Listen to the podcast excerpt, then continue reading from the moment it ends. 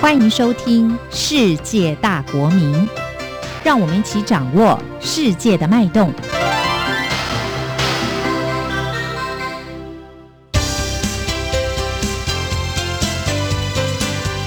公民新世界。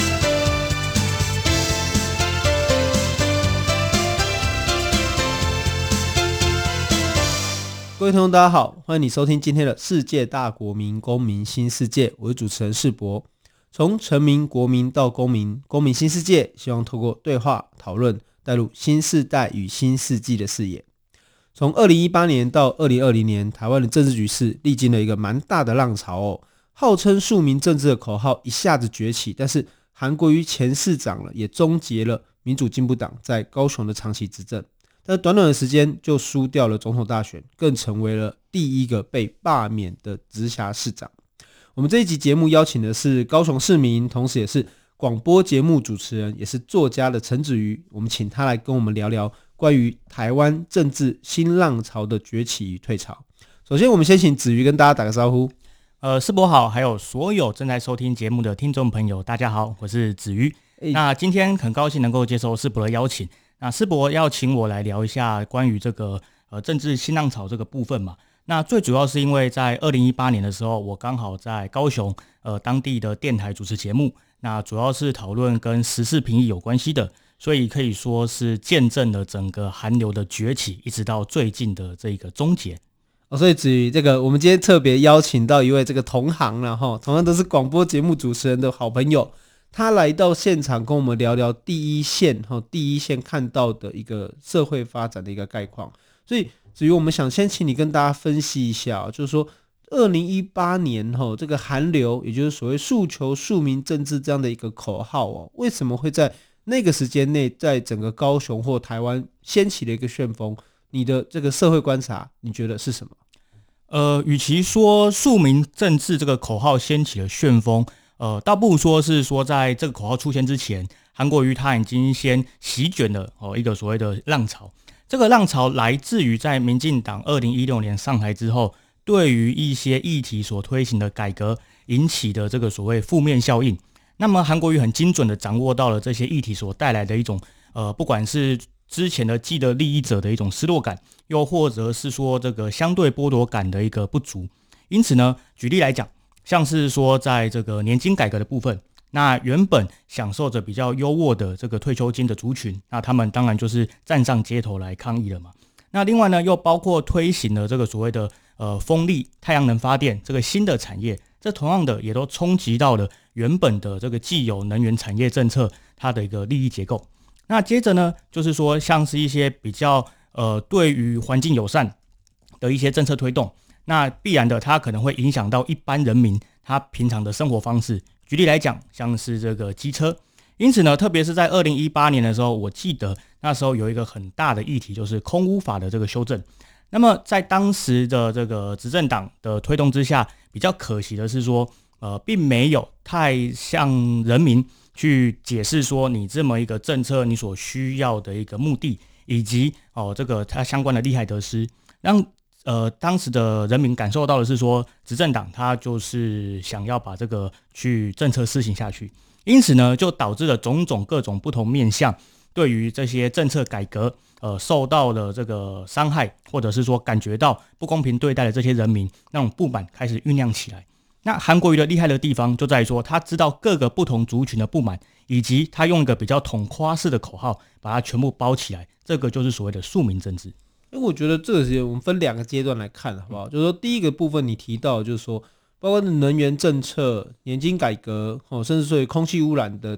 修正，哦，乃至于我们所知道多元成家这个议题，哦，在社会上面，哦，不同的立场的人其实有很强的一个对话的，哦，甚至是冲突的这个可能性。那这个结构，其实在二零一六年这个政党轮替以后，其实我们可以看到。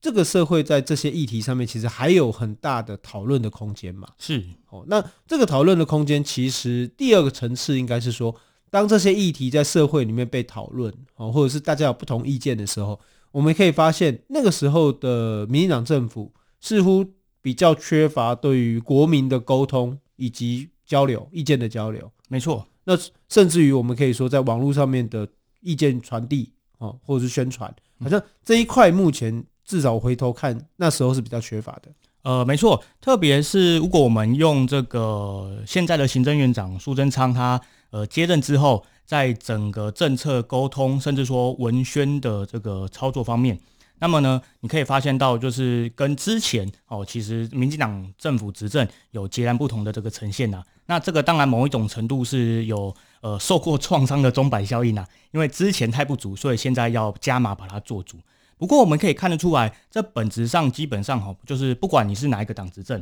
你都要面临到说你要推行的政策能不能够让人民理解，甚至到争取人民的支持，甚至这边先姑且不论你那个政策到底好不好，因为当人民他没有办法去理解这个政策目的的时候，他一定会先出于一个防卫的能力嘛，然后先呃采取一个比较保守，甚至说比较反对的立场。那么在这个情况之下，这样的呃立场，它往往会演变成一个相对负面的情绪。然后呢，去拒绝，然后这个拒绝的情绪又会进一步的，如果有被特定的这样的一个呃环节去进行一个所谓精炼，甚至说一个转化的话，它就会变成一种去投反对票的行动。那这个结果我们就可以看到是呈现在二零一八年的地方选举结果，特别是在这个以呃一向以长期民进党执政为荣的这么一个呃高雄市呈现出来。我们等一下，请子瑜帮各位听众回顾一下民进党在这个高雄执政这个比较长期的一个过程。在那之前，我们先来看看，就是二零一八年，其实这个地方选举的挫败，对于民进党政府是一定程度的冲击，而这个冲击来自于两个直辖市的选举失利嘛。哦，那当然，台中跟高雄这两个直辖市，当然台中民进党在执政了四年，所以这个影响性相对的并没有那么的大。哦，那可是相对的高雄来说。其实是长期由民进党执政，甚至是作为一种品牌的保证的一个认知，哦，这样的一个冲击，其实对于高雄市的这个败选，对于民进党乃至于民主进步党支持者来说，是一个比较大的这个挫败，哦，甚至是个惊吓。是。那子瑜可不可以先跟我们分享一下，就是说，诶，民进党在高雄执政，这个我们所谓的长期执政，是一个什么样的历史发展脉络？呃，民进党在高雄的长期执政，当然，我们如果是从一个比较二零二零年的角度去回顾，会发现说，诶，好像是很理所当然。但实则不然，因为我自己也是高雄人，那我小的时候也经历过这个所谓国民党执政时期，特别是这个吴敦义市长的时候，那我们都非常的了解到，在吴敦义或者是说国民党执政末期的高雄市，它其实就是一个在全世界都非常常见的一个工业长期发展之下。那失去了一个城市应有的多元生态，甚至说人本的这么一个环境，而是一个为了产生这个所谓的 GDP 产值，那包括把在文化上、经济上，甚至说是这个呃环境上，都有很多需要改进空间的地方。因此呢，我相信老一辈的台湾人或者说高雄人都一定听过一个称号，叫做“文化沙漠”，这个就是在说高雄。那么，民进党在呃谢长廷市长首度胜选之后。他所采取的措施是先重建高雄市的景观，这个在听起来就是在很多国家的城市里面都有在做的一些基本功，在高雄却是一种划时代的创举，因为之前真的没有任何的一个政治人物去推动这种东西。那谢长廷市长最有名的一个政绩，当然就是呃开始为爱河的整治打底，那么以及呢在现在的中央公园去推动所谓的这个城市光廊的这个城呃艺术造景的设施。那么呢，开始慢慢的先让城市变漂亮，找回了就是高雄人对于自己城市的一个骄傲感，甚至有一个可以作为城市行销的一个景点。在这样的基础之上呢，其实谢长廷市长他呃在要竞选连任的时候也不是那么的容易啊，因为他第一次竞选连任的时候也是才几千票的差距。那甚至到了接下来陈菊市长呃开始第一次参选的时候，他也是险胜国民党的对手而已。那么这要回归到就是在高雄的选民结构，特别是在呃旧市区的部分，一直都是五五波，跟外界所认为说，哎呀，高雄就是绿的，是有非常大的落差。那么民进党在经过了这个呃谢长廷市长哦叶菊兰跟陈其迈两位代理市长，还有这个陈菊市长这些呃政治人物的这个治理之下，那高雄开始就从一个过去比较只有重工业然后什么都没有的城市，开始迈向了一个比较城正常城市的转型之路。那么这样的一个发展就经过了十几年的时光嘛？为什么会在二零一八年的时候遭遇到一个可以说是翻转或者说被灭顶的这个结果？这来自于高雄它的城市转型的问题。因为我们知道，你从一个重工业的城市要转型到一个比较现代化，甚至说是一个以金融高科技业为主的城市，它是面临到的是它的那个产业的政策必须要调整，能够带动城市的转型。那高雄刚好就是在这么样一个关键时间点之中，它的这个脚步可能没有呃市民所期待的来的那么快，使得这几年的高雄，特别是大概在二零一六年之后的高雄，它面临到的是说城市变漂亮的。一些公共基础建设也都陆续在推行中，包括捷运的这个黄线或红线的延伸，还有轻轨。但是呢，因为产业转型的步调相对来说比较缓慢，使得在就业机会上，在薪资所得的收入上，那甚至说在就业的选择上，呃，高雄都还没有办法去跟上市民他所期盼的一个呃这个情况。因此呢，这样的情绪当然就会酝酿成一种比较对现在的执政党。哦，不满的一个情绪，那么再加上韩国瑜他个人的特质，去带动了所谓这个韩流的因素，造成了二零一八年整个选举的结果。那我们帮大家补充一下，其实子瑜刚才提到的一种盛极必衰的概念呐，哦，其实包括了谢长廷跟陈菊两位前市长在县市合并的时候，其实他们在高雄市的选情都是险胜，两个两位候选人都曾经发生过几千票的这个胜选的差距而已。是哦，但是。随着县市合并，然后乃至于后续的几次选举，才好像让人家产生一个印象，说好像整个大高雄很绿啊，绿油油，对，随便选都赢，甚至这个摆个西瓜都会胜选，这样的一个想法、跟概念、跟印象才开始产生。哦，可是随即的二零一八年的这一次选举的挫败，那也让高雄人乃至于这个高雄政坛，大家再回去面对实际的问题，就是这个城市转型。需要政策跟产业，哦，乃至于实际的效果跟人民的落差、期待的落差，那这样的一个冲击，对于整个高雄的政坛，其实是一个很大的震撼。是哦，因为没有意料到会有这样的一个发展跟结果。没错，但是我们随着二零一八年到二零二零年，我们也可以看得到这一股那个寒流啦，哦，那个新浪潮，政治的新浪潮，也有人说是一种民粹政治。这个迅速的崛起跟迅速的退烧，如果我们用这种事后诸葛的观念的话，子玉，你觉得那个浪潮是从什么时候开始退退烧，而且是为什么？你觉得有没有什么比较关键的时间点？呃，我相信对于这个台湾的政治情况，甚至说高雄的政治情况，有一些了解的朋友，应该都会同意说，呃，这样的一个浪潮开始退烧的时候，也就是韩流退烧的关键时间点。就是韩国瑜宣布要去参选高雄市长的那一刻了。那其实你回到当时的时空背景，高雄人之所以愿意把票投给一个哦，就是空降，然后甚至说在高雄完全没有任何基础，甚至连高雄人习以为常的哦，甚至作为常识的这个呃一到十的这个路名都背不出来的那个国民党候选人，那为什么愿意把票给他呢？就是因为韩国瑜他营造了一个求新求变。甚至说他是一个有可能去带来新的机会的这么一个候选人，而这也是高雄人刚好在当时候所需要的一股这个集体的社会情绪跟他们的期盼。因此呢，在这个情况之下，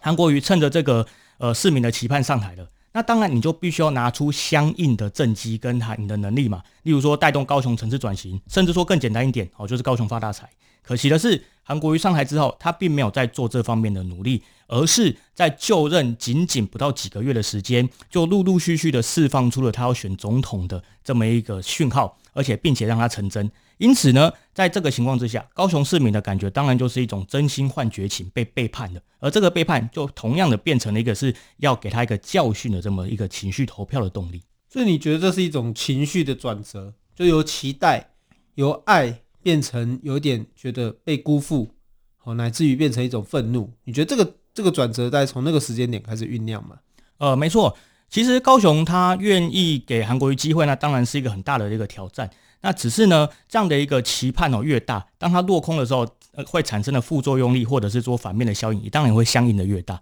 好的，我们今天邀请的是作家、广播主持人，也是高雄市民的陈子瑜。来跟我们聊聊港都高雄这两年的政治局势发展哦。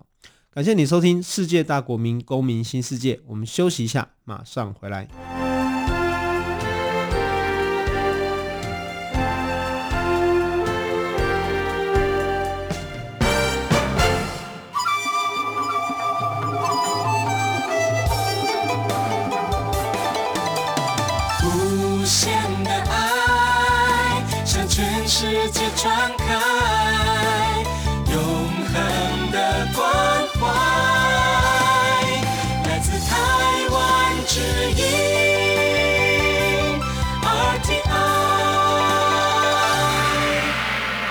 各位听众，大家好，欢迎你回来《世界大国民公民新世界》。我们这期邀请的是作家、广播主持人，也是高雄市民的陈子瑜，来跟我们分享关于港都高雄这两年的政治局势发展哦。那刚刚我们其实，在上一段落，我们其实谈到，就是说，在这两年的所谓的寒流，也是所谓的政治新浪潮，也是可以说是一个庶民政治的口号，迅速的崛起，但是也迅速的就退潮哦，乃至于在今年的一月总统大选刚落幕以后，随即在六月六号就成为了第一位被罢免的直辖市长。这边子瑜哦，我们想延续的上一段的讨论，就是说，你刚刚有提到总统大选对于高雄市民来说是一个。韩国瑜的这个应该说一个检验的一个考试是啊，就是从他宣布参选，然后到最后总统败选，那好像可以感觉到说高雄市民对他的耐心在这段期间当中大概就完全的消磨殆尽了，所以导致他在一月才刚刚总统落选，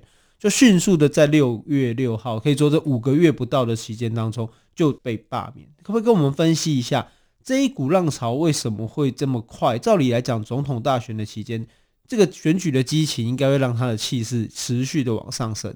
好，那为什么最后的结果反而是往下掉？呃，关于这个问题，我举一个例子啦，就是说，呃，韩国瑜他在当选高雄市长之后，那么因为他那时候是韩流声势最盛嘛，所以其实你从在他刚当选的那前两三个月。你真的是可以每天都看到有各地来的游览车载着一车一车的游客到高雄来干嘛呢？就是看一些观光景点，然后去参观一些就是呃挺韩国瑜的一些小吃摊贩带来的所谓庶民经济。那这样的一个庶民经济大概持续了大概两三个月左右，开始消退了。为什么？因为毕竟新鲜感没有了。那么呢，这些从全国各地来的这个韩粉，那到高雄一游之后呢，当然也就不会那么频繁的，就是呃，几乎一个礼拜就来了个两三次，这不太可能，这违反一般的一个呃所谓观光或者是消费的习惯。因此，韩国瑜他在这几个月的呃热潮之后，他并没有提出可以去维系这个热潮，甚至是说开创一些新的这个客源的这么一个政策，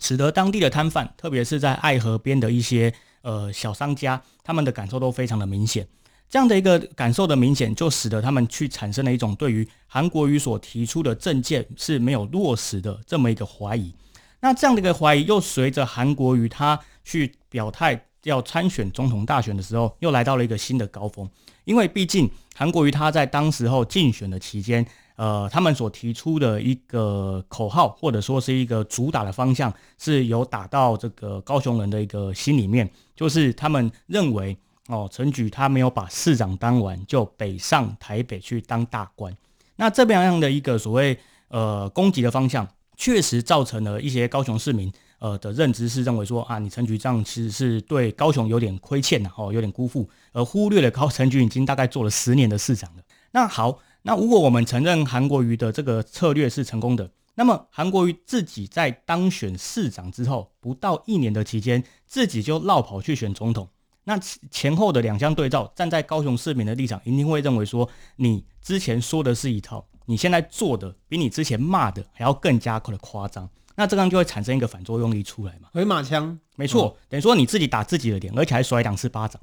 那这样的一种情绪就反映在这个二零一九年十二月二十一号的这个罢免大游行。那其实，在当时候已经是整个韩国瑜总统竞选的一个最高峰的时候了，因为距离投票就只剩下剩下不到一个月的时间。可是我们可以看到，在高雄，等于说韩国瑜的大本营出来支持罢免的这个群众高达五十万，然后甚至那个很大的一条那个呃光复高雄的这么个布条，那甚至还延绵了大概一百公尺以上。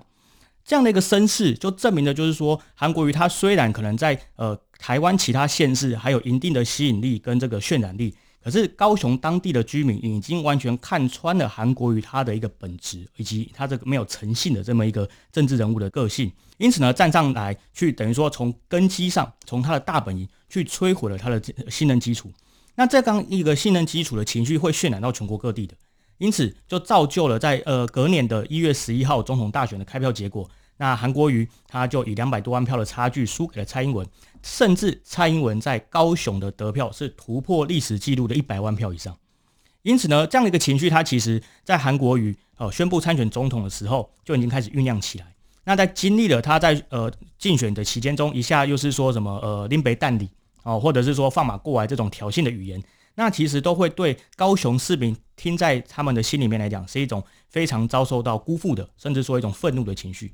再加上韩国瑜他其实在败选之后，他并没有很认真的去检讨自己，而只是一个比较虚情假意的去跟高雄市民说对不起。那甚至呢，在后续的罢免运动中，呃，不停的利用市政府的资源去做一些干扰跟阻碍。那这些其实都让高雄市民是更加的怒火中烧。那这样的一个情绪，当然就会更坚定要站出来投票意愿。最终呢，就是六月六号一个将近九十四万票的历史记录，把韩国瑜给赶下台。哎，这边子瑜哦，可不可以帮我们的听众补充介绍一下，就是说这个。所谓的罢韩运动，这罢韩团体到底是由哪些人所组成的？什么政党啊，或什么团体？可不可以跟我们大家说明一下？呃，在罢韩运动的组成团体中，基本上是三个主要的团体啦。第一个呢，就是 We Care 高雄。那 We Care 高雄，它的这个代表性人物就是呃陈菊市府时期的文化局长以利。那他同样的也是这个大港开唱的一个推手之一啊。那么，在 We Care 高雄之外，还有其他两个比较重要的团体。一个呢是公民割草行动。公民割草行动，它其实是最早哦，就是倡议要来做罢免联署的这个团体。那他们的代表人呢，是一位姓李的李医师。那公民割草它比较特别的在于说，它不是一个呃政治性的组织，那它甚至不是一个有制度性的组织，因为它一开始就真的是一群呃认为韩国瑜说话不算话哦，言而无信的这些高雄人。所在网络上组成的社团，然后开始变成了一个比较实体的组织。那第三个比较重要的团体呢，就是台湾激进。那台湾激进它一直都是以一个政治性组织跟政党的一个呃身份存在在高雄。那以高雄为根据地。那其实台湾基进它在二零一八年韩流起来的时候，就已经跳到第一线去警告大家说这个韩流不可信。那可惜的是，当时候比较没有去引起多数市民的共鸣嘛。那过了一年多啊，那当大家都看到了韩国瑜的真面目的时候，那么同样的呢，也把这么一个就是感觉到受骗或者是亏欠的心情，去回馈给这三个主要去推动罢免运动的团体。这里包括 We Care 高雄以利哦，然后来自于李医师跟台湾基金，我们所知道的陈一奇、新一，或者是最近可能大家知道的张博洋，那这些人所组成的这个罢免团体哦，其实我们这边可以趁这个机会跟大家讨论一下，就是说我们要把罢免运动。视为是什么定义？它究竟是一个社会运动、公民运动，还是说它是一个政治的行动，或者说政治的斗争？这边想请子瑜跟大家谈谈哦，就是说为什么我们要怎么去理解罢免这件事情？呃，我想先回答一下刚刚呃主持人提的问题嘛，这到底是个什么运动？那基本上我们可以套用现在台湾网络流行语啊，就是说小孩子在做选择，我全都要。事实上，罢韩它本质上是一个公民运动，它是一个社会运动，它同样也是一个政治运动。那这个部分的细节的分析，我们可以等下再讨论。先回答就是主持人的第二个问题，那到底什么是罢免？其实罢免它作为一个政治制度，那其实在包含台湾在内，是世界上相对少数的国家才拥有的。可是呢，少数并不代表不正常。我认为这个是在华语世界中，在公共讨论的情况里面，常常会遇到状况。那少数不是不正常，而是说他少数去把这样的一个行动组织化、法制化。让人民可以有一个，就是相对于选举的过程之中，另一个去制衡，甚至说是去监督政治人物的一个手段。那么，在一般的民主国家或者是多数的民主国家里面，呃，定期的选举，它同样的就含有了一个就是所谓 recall，就是罢免的概念在，但是它是定期的，所以呃，你必须要等到四年或五年，那你觉得这个政治人物不适合，你再透过换另外一个政治人物的方式把他赶下台。只是罢免的这个制度呢，它就提供了一个让人民有更强力的监督的依据。因为如果呃人民对一个政治人物的这个不满意到了一个非常高的境界，甚至说没有办法再忍受的时候，他想要提早把他拉下来，这可不可以？理论上来说，这没有什么不行嘛。只是说你有没有这么一个制度，而台湾存在的这样一个一个制度，并且真正的去实行它。因此，我觉得在就是罢免，它同样是相对于选举是一种对政治的参与，以及对于政治人物的监督的一个手段。所以呢，这我们看到说，台湾这一次罢免的选举这个结果，其实让人家是非常的意外的哦，因为这次最后的罢免票其实是高达九十四万票，是虽然低于蔡英文总统在高雄的得票数量，但是这应该是一个特殊的意涵呐。我们相信子瑜跟大家分析一下。这个罢免票数高达九十四万，在台湾政治史乃至于选举史上面的意义是什么？呃，在讨论九十四这个数字之前，我们要先跟听众朋友做一个这个背景知识的补充，就是说，根据台湾的这个公职人员选举罢免法，你要能够罢免一个政治人物和一个行政首长，你必须要达到这个行政首长所在的区位，呃，合格的选民的至少四分之一以上。那像高雄市在今年大概有两百二十九万的投票数，那因此四分之一就是五十七万。那九十四这个数字相对于五十七，它当然是将近一倍以上，这代表的是高雄市民的意志嘛，它不是一种刚刚好突破门槛的一个比较虚弱的这个意志表现，而是一个高达将近两倍的非常强烈的意志表现，而这个意志表现也刚好又突破了一个很重要的门槛，就是所谓的八十九万票，八十九万票是二零一八年韩国瑜当选高雄市长的得票数，也就是说，在二零二零年的罢免运动中。高雄人用更强烈的意志去，等于说否定了过去的高雄的民意，也让韩国瑜他在高雄市执政的正当性是完完全全的消灭掉。在这里必须要那个穿插一下一个比较政治性的这个讨论啊，因为呢，当时候在讨论这个罢免的票数的问题的时候呢，那支持国民党的阵营他们就提出了一种说法，说，哎呀，你看罢免只要五十七万票。代表其实韩国瑜的执政的正当性并没有被消灭，因为你的反对他的票数没有比他的得票数高嘛。对，那结果呢？我们看到，哎，将近九十四万票，那已经远远超出了韩国瑜的八十九万票。这也就代表说，高雄人他其实个性是一个非常刚烈的人，没事千万不要惹高雄人，因为他会用非常强烈的一个意志去表达说，我就是要给你，哦，就是彻彻底底的让你输得心服口服。那这也可以看出，就是说，一般来讲，罢免的票数的要求是比选举的票数要求没有那么的高啦。哦，这可能跟这个选举的这个整个态势啊，哈，社会环境氛围等等是有关系。这个制度是有考虑到这个票数的这个增减的差异。其实主持人这个问题问得很好，因为又点出了一个常见的一个迷思。这个迷思是说啊，你看那个罢免只要四分之一就过了，是不是就是可以用少数去否定多数？其实上不是哦，罢免的难度远远高过于选举。为什么？因为你一般的选举，你只要时间到了哦，假设你就算你这个城市有两百万人在，你只要有十万人出来投票啊，六万比四万，六万的就赢了呢。可是罢免不可能，你一定要突破法律规定的公民数哦，投票人数的四分之一以上。因此在难度上，罢免它是远远高过于选举，这只是最终结果而言。因为这可能要考虑到还要有联署这个动作吧？没错，因为台湾的。罢免制度它是三阶段的，你第一阶段大概要有满足百，嗯，我记得是千分之一还是多少的数字，大概在高雄大概约是三万份。那第二阶段呢，你必须要到这个百分之十，也就是说你必须要二十几万份。那到了第三阶段，你必须突破百分之二十五，而且同意票还要比反对票多，那就代表说你的罢免其实每一关它都是一个民意的展现，而不像选举，你只要出门投票就好了。因此罢免难度是非常高的。所以，我们最后想要问子瑜几个问题，就是马上就要补选了，这个票数有可能超越九十四万票吗？我觉得这可能是不容易的，而且也不见得是一个需要考虑的这个现象。那以及最后就是说，你认为韩国瑜是前市长被罢免这件事情，究竟要怎么解读呢？它是庶民政治的失败，还是韩流的失败，还是民粹政治的失败？呃，第一个呢，就是在罢免过去之后，那这一次补选的票数是绝对不可能到那么高的票数了，因为毕竟这是一个激情消退，那高雄市民希望赶快重新开始的过程。那么第二个呢，就是说，其实呃，我个人认为它其实是韩国瑜个人政治的失败，但并不代表是所谓庶民政治的失败。因为庶民政治它本质是一种民粹的成分，而民粹在有人类有国家组织成立以来，就必然会出现贫富不均或者是阶级的问题，这都使得所谓的民粹它会一直的存在在。好，我们今天很高兴邀请到子瑜哦，跟我们分享高雄港都的过去、现在以及未来。我是主持人世博，感谢你的收听，世界大国民公民新世界，我们下周再见。